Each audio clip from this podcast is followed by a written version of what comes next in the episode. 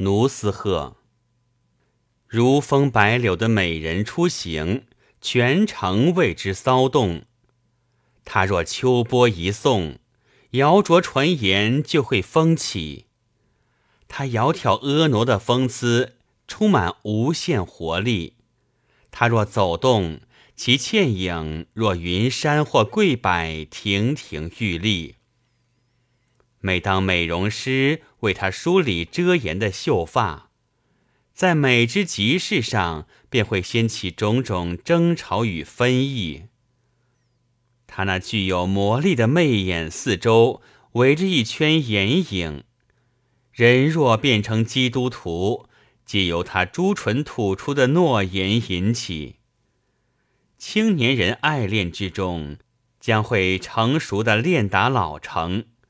耄耋老人坠入爱河，则青春再现神采奕奕；坠入灾难漩涡，难以把幽会的珍宝探寻。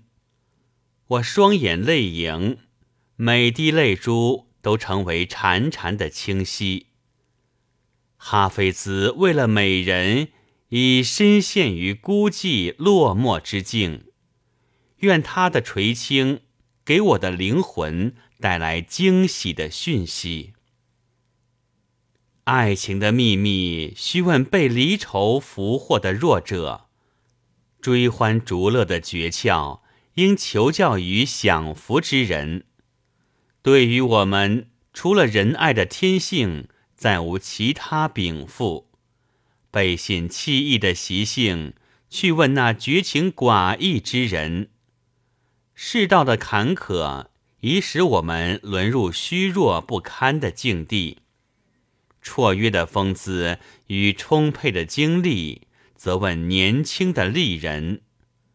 痴情者并不懂得怎样获得欢心，怎样会得罪情人，此中门道，则需请教情场老手、善于烈焰之人。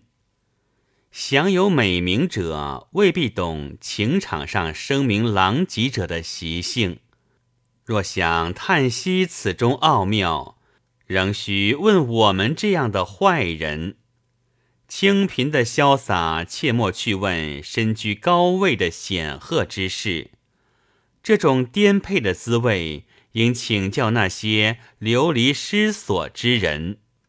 钟情者。命定要被憔损衰弱折磨致死，置人于死地的缘由，则应向那些英雄探问。爱情宝库的标志，不懂情爱的常人断难知晓。欲知究竟，仍需去问不求闻达的痴情之人。